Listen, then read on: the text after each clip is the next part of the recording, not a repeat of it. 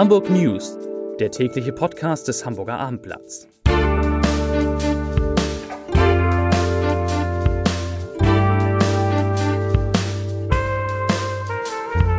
Herzlich willkommen. Mein Name ist Bernd Röttger und ich freue mich heute auf meine Kollegen Bettina Mittelacher, Jens Meyer-Wellmann und Stefan Reckziegel als Studiogäste.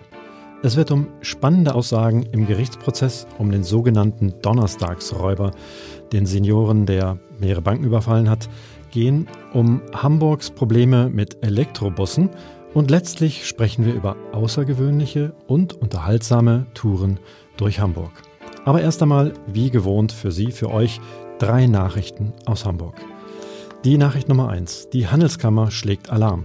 Die lange Phase der Hochkonjunktur in Hamburg scheint vorüber zu sein. Das ergab eine Umfrage unter den Mitgliedsunternehmen der Handelskammer. Erstmals seit sechs Jahren blickt die Hamburger Wirtschaft pessimistisch in die Zukunft. Hintergrund ist vor allem die nachlassende Auslandsnachfrage.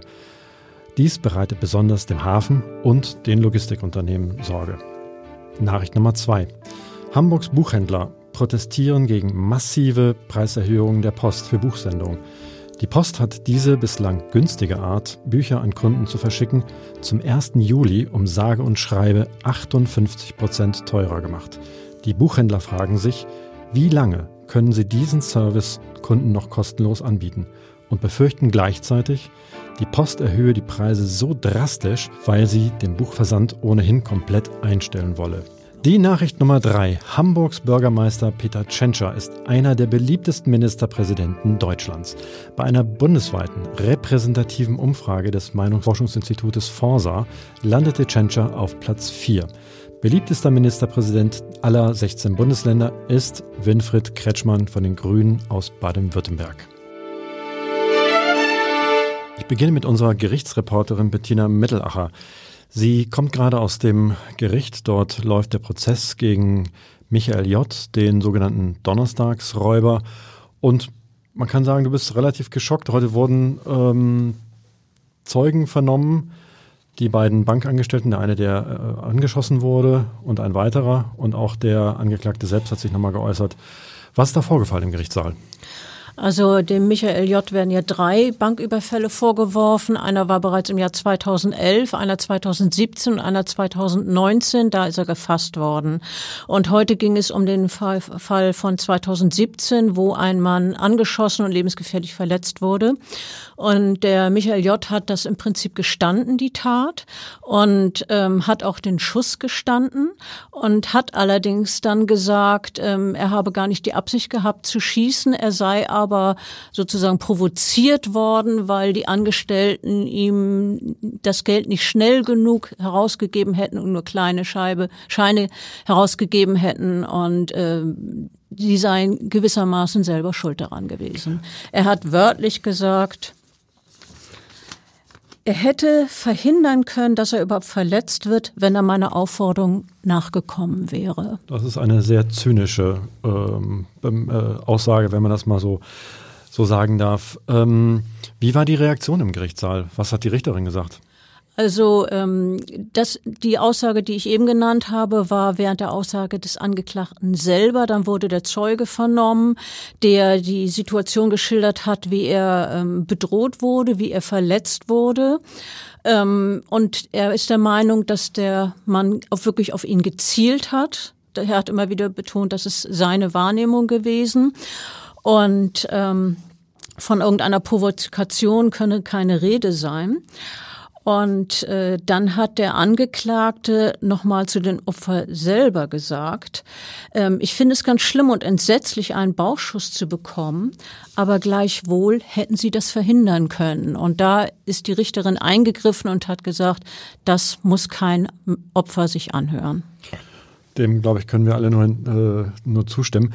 Wie geht das jetzt weiter, der Prozess? Die äh, äh, Hauptzeugen sind damit, glaube ich, vernommen. Wie viele äh, Verhandlungstage gibt es da noch? Wann wird es vielleicht zu einem Urteil kommen? Es sind weitere Verhandlungstage geplant. Es geht diese Woche noch an zwei weiteren Tagen weiter. Ähm, ich könnte mir vorstellen, die Planung ist, äh, dass im August ein Urteil gefällt wird. Und der Angeklagte hat von sich selber gesagt, ich rechne nicht damit, äh, hier jemals wieder rauszukommen. Okay, das ist ja wenigstens eine klare, ähm, klares Eingeständnis. Ich danke dir vielmals ähm, für, für diesen Einblick äh, aus, dem, aus dem Gericht. Danke, Bettina. Mein Kollege Jens Meyer-Wellmann hat äh, eine super spannende Geschichte für morgen aufbereitet. Es geht um Probleme, die Hamburg hat mit seinen Elektrobussen. Jens, worum geht's da genau? Also zunächst mal muss man ja sagen, dass ab 2020 äh, zugesagt ist, dass Hamburg nur noch emissionsfreie Busse kaufen will. Die Wasserstofftechnologie, die da mal erprobt wurde, hat sich bisher nicht so als so richtig tragfähig erwiesen. Deswegen werden jetzt ganz viele E-Busse angeschafft. Bisher gibt es erst elf oder Ende 2018 gab es erst elf und äh, das gibt jetzt eine ganz drastische Steigerung. Bis Ende 2025 soll es nämlich 651 Busse geben. Aber da gibt es eben auch einige Probleme, über die wir jetzt Näheres erfahren haben. Die Probleme sind zum Beispiel, dass die Busse, wenn ich das richtig äh, mitbekommen habe, nicht ähm, also unheimlich äh, wartungsintensiv sind, dass das Aufladen so lange dauert. Was weiß man dazu noch mehr? Äh, genau, es hat sich also ähm, gezeigt, dass die relativ anfällig sind. Technisch ist ja auch klar, die sind noch nicht richtig in der Serienproduktion gewesen. Bisher hat man die erst ausprobiert. Ähm, ein Problem ist tatsächlich der Anschaffungspreis. Der ist ungefähr doppelt so hoch mit durchschnittlich 600.000 Euro pro E-Bus. Äh, ist das ungefähr doppelt so viel, wie man für so einen Diesel Euro 6 Bus ähm, zahlt.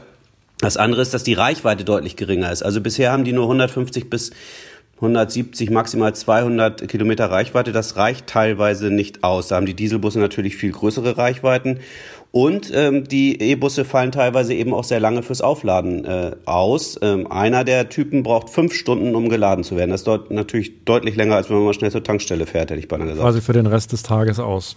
Genau, so, so ist das.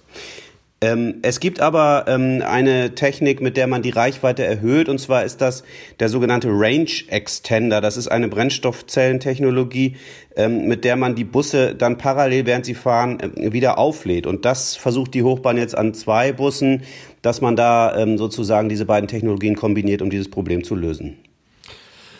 Wenn die Busse doppelt so teuer werden ähm, in der Anschaffung, du sprachst von 600.000 oder mehr als 600.000 Euro, kann das auch Auswirkungen auf die Fahrpreise für die Kunden haben? Äh, bisher heißt es immer nein, soll es auf gar keinen Fall, weil man bei der Hochbahn ja oder beim HVV ja eher äh, die Preise möglicherweise senken will, jedenfalls stabil halten will, trotz aller Ausbaupläne, denn man will die Attraktivität ähm, des HVV ja nicht ähm, gefährden. Und letztlich ist, muss man sagen, äh, ist das, äh, ist der HVV jetzt so, oder die Hochbahn jetzt so ein bisschen äh, getrieben weil die Wasserstoff Wasserstoffbusse, auf die man bislang eigentlich gesetzt hatte, ähm, nicht, äh, ja, quasi nicht reif sind und äh, es, an, es, an, anderen Möglichkeiten fehlt. Die Dieselbusse allerdings äh, abgeschafft werden sollen. genau, das war ja eine Zusage, die, die Olaf Scholz gemacht hat. Er hat ja 2011 entschieden, dass er die Stadtbahn nicht bauen will, weil das viele Proteste gab.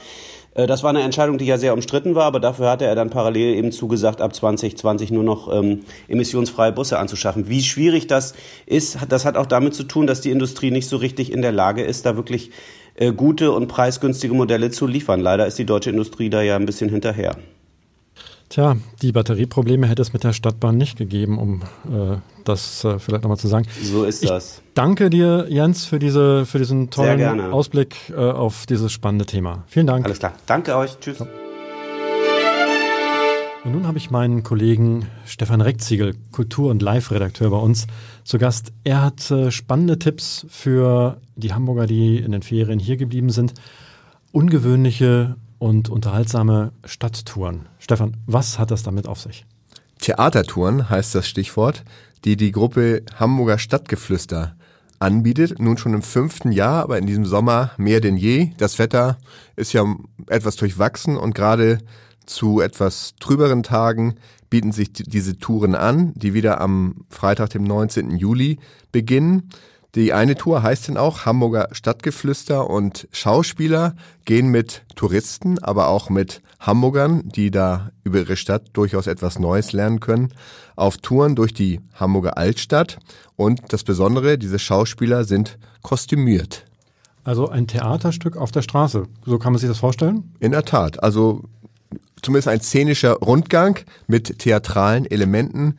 Hier gibt es zum Beispiel eine Figur, die nennt sich Jan Ellerbruck, ein Schlupfwächter, der hier auch rund um die Flete mit den interessierten Rundgängern sich auf den Weg macht.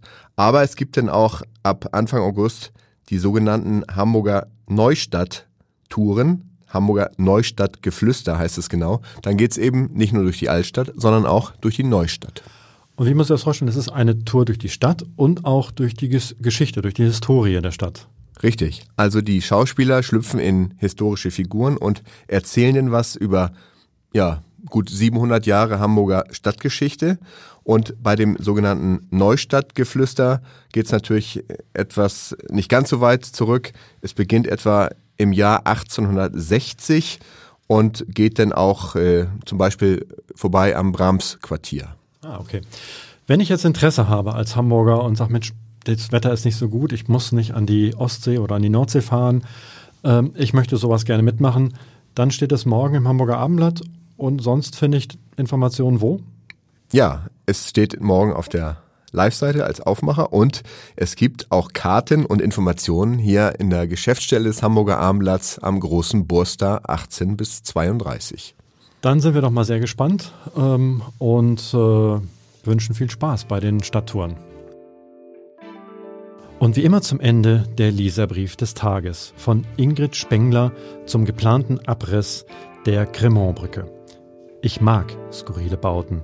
Sie widersetzen sich dem gängigen Schönheitsideal, stehen eigenartig herum, bleiben aber im Gedächtnis und schaffen Orientierung. Ein solches Ding ist diese Brücke. Wie eine Krake, die wie eine Krake, nee, nochmal, komm. Die wie eine Krake die Straße quert, entstanden Anfang der 1980er Jahre um die Menschen der autogerechten Stadt heil von A nach B zu bringen. Ich benutze sie immer wieder gerne. Die höhere Ebene bietet eine andere Perspektive. Berechtigt, das berechtigte Streben nach besseren Stadtmodellen kann nicht bedeuten, solche originellen Zeitzeugen nach und nach zu beseitigen. Wir entledigen uns ihrer aus vermeintlich wirtschaftlichen oder ästhetischen Gründen. Dabei spiegeln sie doch die Gesellschaft ihrer Zeit wider und vermitteln damit ganz unangestrengt Geschichte. Man sollte sich auf eine Weile Zeit nehmen, ihren Stellenwert zu prüfen.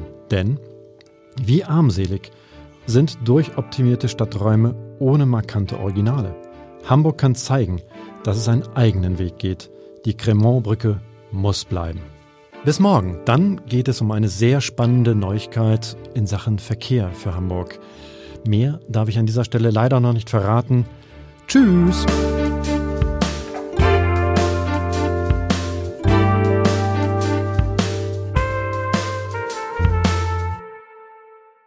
Weitere Podcasts vom Hamburger Abendblatt finden Sie auf abendblatt.de slash podcast.